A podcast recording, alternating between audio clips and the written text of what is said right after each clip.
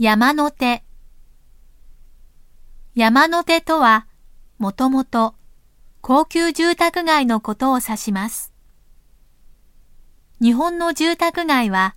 一戸建ての住宅が多く、近くには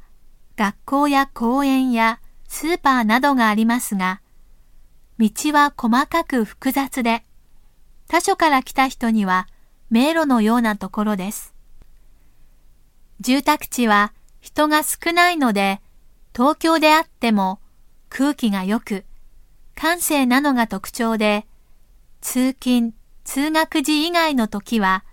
通りを人が歩いていることすら稀なほどです。また、車やバイクも少なく、バスはありません。近くの駅まで徒歩で移動するのが大半で、子供や主婦は